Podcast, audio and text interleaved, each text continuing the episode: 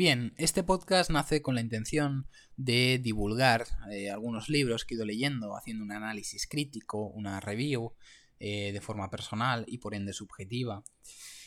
Y sin más dilación me presento, me llamo Ramón Audet Sánchez, soy a día de hoy estudiante de grado de Historia en la Universidad de Barcelona, digo a día de hoy porque estoy a la espera de presentar mi trabajo de final de grado, el cual va sobre el prominente líder conservador de los Estados Unidos, eh, Ronald Reagan, del cual también me gustaría hacer alguna review y de los libros que he ido leyendo para hacer mi trabajo.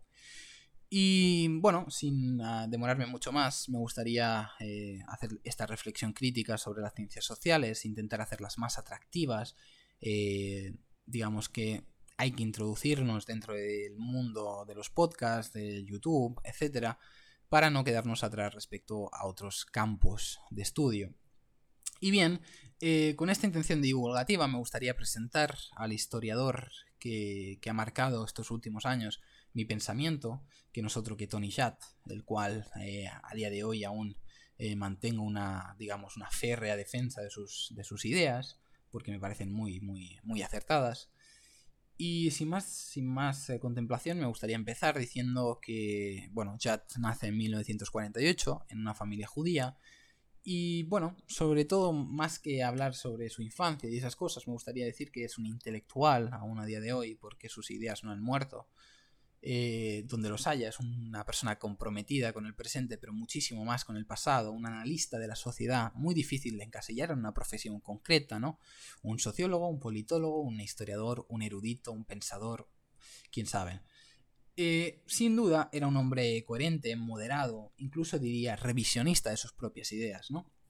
Judd provenía, digamos, de una rama muy concreta del socialismo, eh, es decir, del marxismo sionista muy concreto que se desarrolló en los años 60 en el Estado de Israel. Bueno, digamos que a pesar de esto, él no es un pro-Israel, ni mucho menos, ya veremos que durante el libro se moja, porque otra cosa no, pero Jad tiene la facilidad de entrar en los temas más eh, polémicos y salir ailoso. Y bueno, digamos que a medida que madura su pensamiento, sus postulados cambian. Eh, deja a un lado a Marx y a sus acólitos, que no son pocos, y abraza encarecidamente a la socialdemocracia, influenciado por autores como Arendt eh, o también Keynes, el cual constituye una piedra angular del pensamiento de Jad. Y bueno, educado, eh, acaba estando en las mejores universidades de Gran Bretaña, entre ellas la King College en Cambridge, completando su doctorado a principios de los 70 en la laureada École Normale de París. Y bueno, eh, como hemos dicho, él era judío, miembro de una familia en la cual habían sido perseguidos por ser judíos y que habían sido incluso asesinados en los campos de concentración nazis. En 2010 muere Jad a causa de la esclerosis lateral amiotrófica, una enfermedad degenerativa de tipo neuromuscular, la cual, digamos, eh, lo dejó postrado en una silla a pesar de que su cabeza funcionaba a la perfección.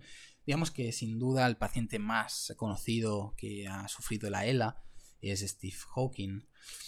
Pero bueno, para que nos hagamos una idea, se pueden buscar por YouTube eh, de sus últimas, eh, algunas de sus últimas intervenciones, las cuales se ve claramente en un estado físico eh, muy complicado, a pesar de que, como digo, su cabeza funcionaba y funcionaba muy bien.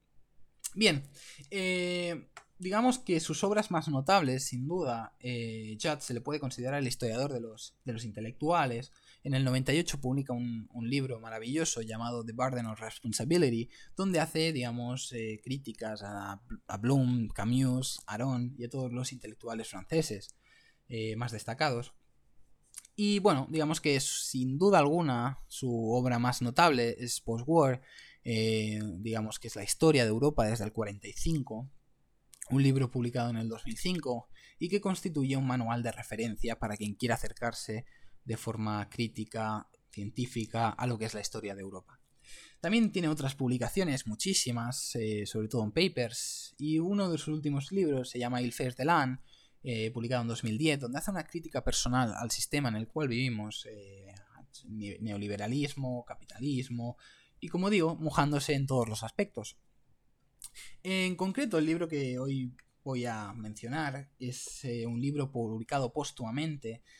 Eh, son sus ensayos recopilados, eh, digamos, por su mujer, Jennifer Homans, también historiadora, eh, titulados When the, Fact Change, que es un claro, digamos, eh, guiño de ojo a lo que es eh, Keynes, que básicamente se le conoce, se le atribuye a Keynes la frase de yo cambio cuando los, cuando los hechos cambian, parafraseándolo. Y bueno, me gustaría decir que es un libro dividido en cinco partes, es un libro que trata sin tapujos a muchos historiadores, de los cuales hace críticas considerables y sobre todo son críticas y ensayos publicados en eh, London Review of Books, en la New York Review of Books, revistas de alto prestigio académico. Y bueno, digamos que la parte primera es titulada Our Age, que se basa sobre todo en una crítica a. Hobsbawm es sin duda uno de los historiadores marxistas por excelencia. Y en su libro, eh, The Age of Extremes, es realmente una saga de la historia contemporánea que culmina en ese libro maravillosamente, donde eh, propone una nueva periodización, el, el, siglo breve, donde a partir de 1914, con la, la Primera Guerra Mundial, hasta el, hasta, el hasta el 1989, cuando cae el muro de Berlín, por eso lo titula como, como el, el siglo breve, digamos que la crítica esencial que le hace Tony Schatt es cómo eh, pasa inadvertido sobre las catástrofes llevadas a cabo en nombre del comunismo, ya sea, ya sea en Rusia o ya sea en la Europa oriental, en la Europa del Este, en la cual, digamos, eh, pasa de puntillas sin, digamos, hacer una revisión de qué sucedió allí. A pesar de que Hobsbawm eh, dice que no hay excusa, no se puede justificar, eh, digamos, los crímenes cometidos en nombre del comunismo. Y bueno, digamos que eh, la crítica a también se la hace en otro importante, digamos, libro sobre el olvidado siglo XX. Digamos que cuando él es estudiante, que también era un ferviente radical de izquierdas, obviamente estaba ensimismado por los, digamos, por los libros de, de como no puede ser de otra manera. Cualquier persona que esté a la izquierda del tablero debe leer a Hobsbawm y también a la derecha del tablero político, porque realmente vale la pena sus libros. Pero bueno, digamos que eh, empieza fuerte criticando a Hobsbawm en este aspecto. Después, en otro capítulo que critica a otro historiador, a Norman Davis, y su historia de Europa, publicada en 1992, eh, con una clara sesgo de, con un claro sesgo de pro de ser un pro polaco, eh, con errores, inconsistencias, incongruencias dichas por el propio eh, Norman Davis, como por ejemplo cosas que pueden parecer niñas, pero que no lo son, como decir que Picasso era un exiliado catalán cuando era de Málaga. Y bueno, digamos que esta parte se dedica a eso, sobre todo a hacer esas reviews críticas de historiadores, pero como, como, digo, él siempre es un hombre de su tiempo eh, y critica mucho en la sociedad en la que vive, intenta entender las vicisitudes de nuestro presente mirando al, pasado. Y por eso la parte 2, eh, la segunda parte, se basa en Israel, eh, donde digamos que hace una crítica brutal a lo que es Israel, pero también a sus críticos, valga la redundancia. Digamos que la, la solución política que propone para Israel debe venir de un tercero, es decir, se tiene que proponer una planificación, una pacificación de Medio Oriente eh, eh, mediante una intervención exterior. Eh, dice que la paz en Medio Oriente no, no es que haya muerto, es que la han asesinado, ¿no? Y bueno, postula que Israel es un anacronismo como Estado.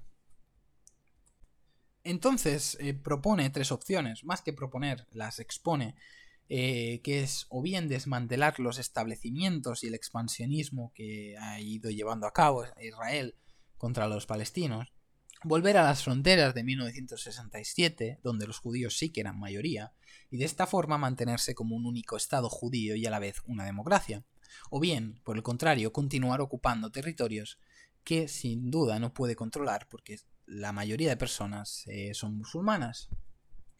Entonces, eh, uno de los problemas que no solo postula Jad es la limpieza étnica, que no puede ser posible porque eso condenaría al Estado de Israel completamente delante de la comunidad internacional, a pesar de que Israel en los últimos años ha vulnerado sistemáticamente los tratados internacionales. Pero bueno, también critica los ataques suicidas de Hamas. Eh, digamos que no, digamos que esos ataques no podrán de ninguna forma derrocar al Estado de Israel que es, digamos, el único país de la región de Medio Oriente, que nosotros sepamos, al menos a día de hoy, que tenga armas de destrucción masiva. Por lo tanto, que una persona se inmole, eh, realmente la estructura política de Israel le supone más bien nada.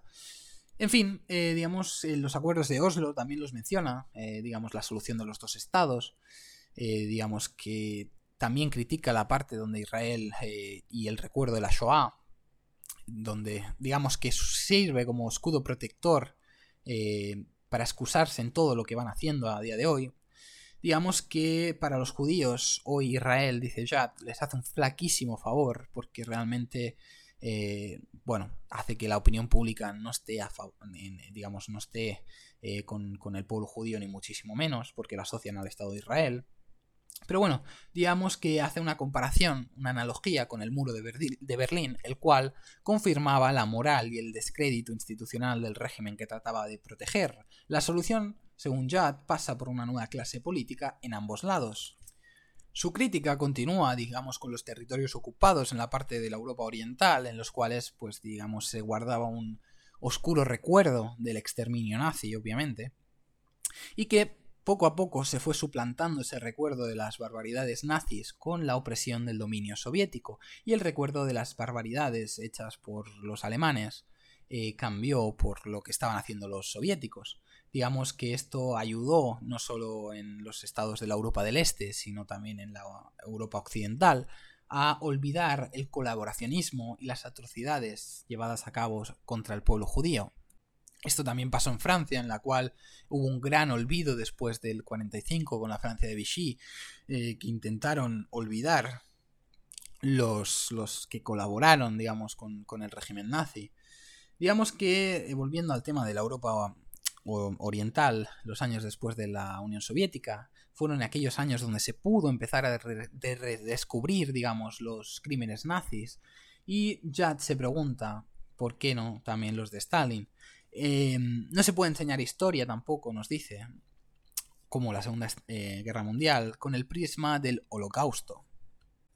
Otra parte muy interesante de su libro es considerar a Israel como un Estado como cualquier otro, es decir, internacionalmente conocido, reconocido en los tratados de cualquier tipo de, de digamos, comunión internacional, digamos que el, el, mal comportamiento de sus gobernantes no deslegitima en absoluto digamos, que sea un Estado estricto senso, ¿no? Como tampoco lo hace, digamos, el comportamiento de Corea del Norte, no solo a nivel internacional, sino propio interior, o su dictadura, digamos, ¿no? O Sudán, o incluso el mal comportamiento de los Estados Unidos eh, respecto, digamos, a sus políticas de intervención en estados extranjeros.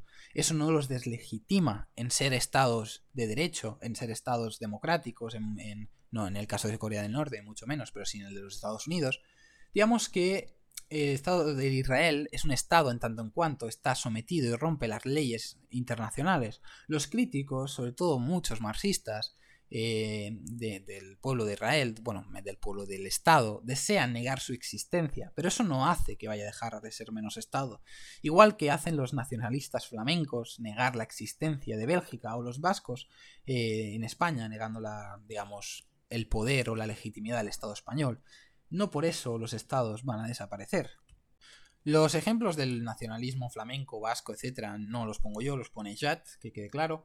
Y digamos que otra, otra cosa que postula es que es, se trata de Israel de la única democracia de Medio Oriente, donde existen las elecciones independientes, donde se reconoce que, digamos, es un Estado democrático, eso no quiere decir que por ser democrático vayas a ser un Estado mejor, pero sí que teniendo en cuenta eh, algunas eh, teocracias como las que hay en Medio Oriente, pues bueno, creemos, que yo creo también que en este punto es acertado hacer, digamos, un llamamiento a apelar, digamos, a este aspecto. Digamos que Israel no es culpable de la negación de su existencia por parte de sus vecinos, los cuales fustigan al país digamos, y esto provoca, de alguna forma, que adopte hábitos patológicos y que responda manu militari. Digamos que tarde o temprano Israel deberá hablar con Hamas, igual que los franceses lo hicieron con los argelinos o los británicos con el IRA. Eh, lo que propone es básicamente la negociación, no se puede negar la existencia del rival, ¿no? Digamos que el terrorismo, postula Jad, es un arma de, de débiles, eso de bombardear civiles, como lo han hecho, digamos, los, los rivales de Israel, eh, musulmanes, que no, no son ellos los que inventan esto, ni mucho menos. ¿eh? Plantea también que Palestina es un pueblo oprimido y que también se tiene que defender. Eh, reconoce que hay un lobby judío en Washington, eh, y esto es interesante, y entonces dice que el antisionismo ha sido sinónimo en muchos sitios de antijudaísmo, poniendo como ejemplo la Unión Soviética, pero criticar al Estado de Israel no es cuestión de antisemitismo. Hay una parte del libro que se dedica más a la socialdemocracia, a dar parámetros a seguir a los partidos de izquierdas, los cuales, eh, sin duda, viendo el panorama actual, están bastante desorientados.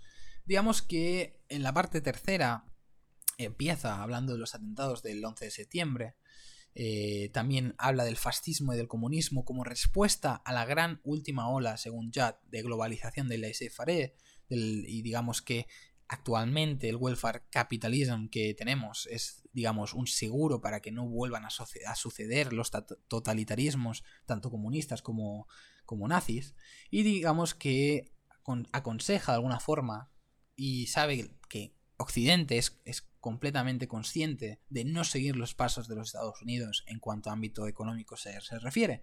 También hace una crítica a las Naciones Unidas y sus limitaciones, el papel de los estados que digamos que también están muy limitados. Existe la contradicción a día de hoy entre el internacionalismo y la soberanía nacional y básicamente hacer reflexiones sobre la historia y qué hemos aprendido. Eh, digamos, una sociedad en la cual vivimos en la que no se da importancia al pasado porque se ve como algo arcaico del cual no se puede extraer ninguna enseñanza.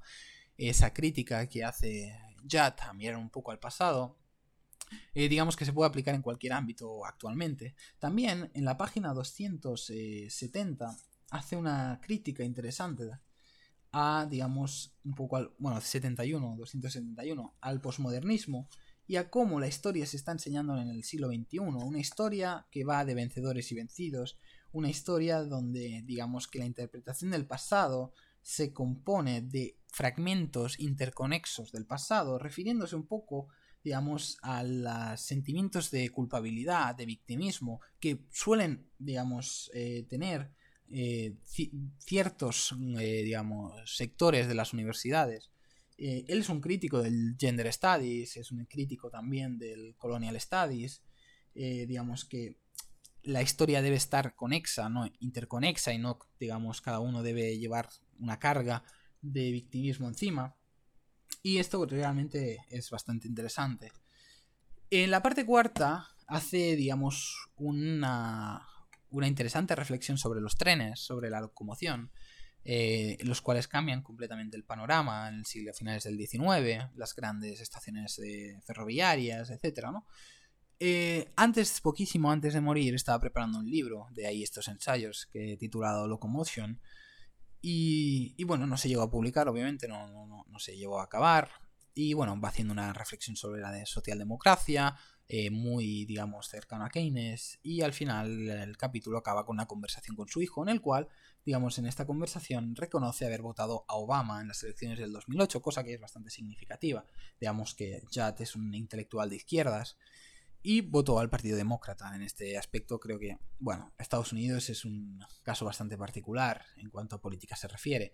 Pero bueno, dejando a un lado esto, la parte quinta del, capítulo, del, capítulo del libro, digamos que eh, hace una, un análisis de Furet, a, a Kolakowski, y se dedica sobre todo a estos tres intelectuales, ¿no? que mueren recientemente en los años eh, después del 2000 y bueno, eh, digamos que la conclusión es que a la larga todos estaremos muertos, ¿no? Como cuando, digamos, defendiendo un poco a, Keynes en este aspecto, con el endeudamiento. Y bueno, es un, es un libro que recomiendo para saber dónde vamos, de dónde venimos y qué significa un poco la socialdemocracia hoy. Y sobre todo, es un libro que nos puede ayudar también a, a buscar un poco más allá porque hay un montón de citas bibliográficas, se pueden, digamos, aprovechar otros libros que él cita. Y nada, yo creo que cualquier persona que esté interesada debería adquirirlo. Eh, está publicado en español con la editorial Taurus, en inglés con Penguin, una de las editoriales más interesantes a mi juicio. Y nada, eso es todo. Creo que Tony ya tiene muchísimo por, para enseñarnos y realmente es un historiador de primer orden. Y bueno, Simplemente eso, eh, ojalá pudiera vivir en nuestra época y seguir deleitándonos con sus análisis eh, de la realidad. pero desgraciadamente eh, en 2010 se apagó su llama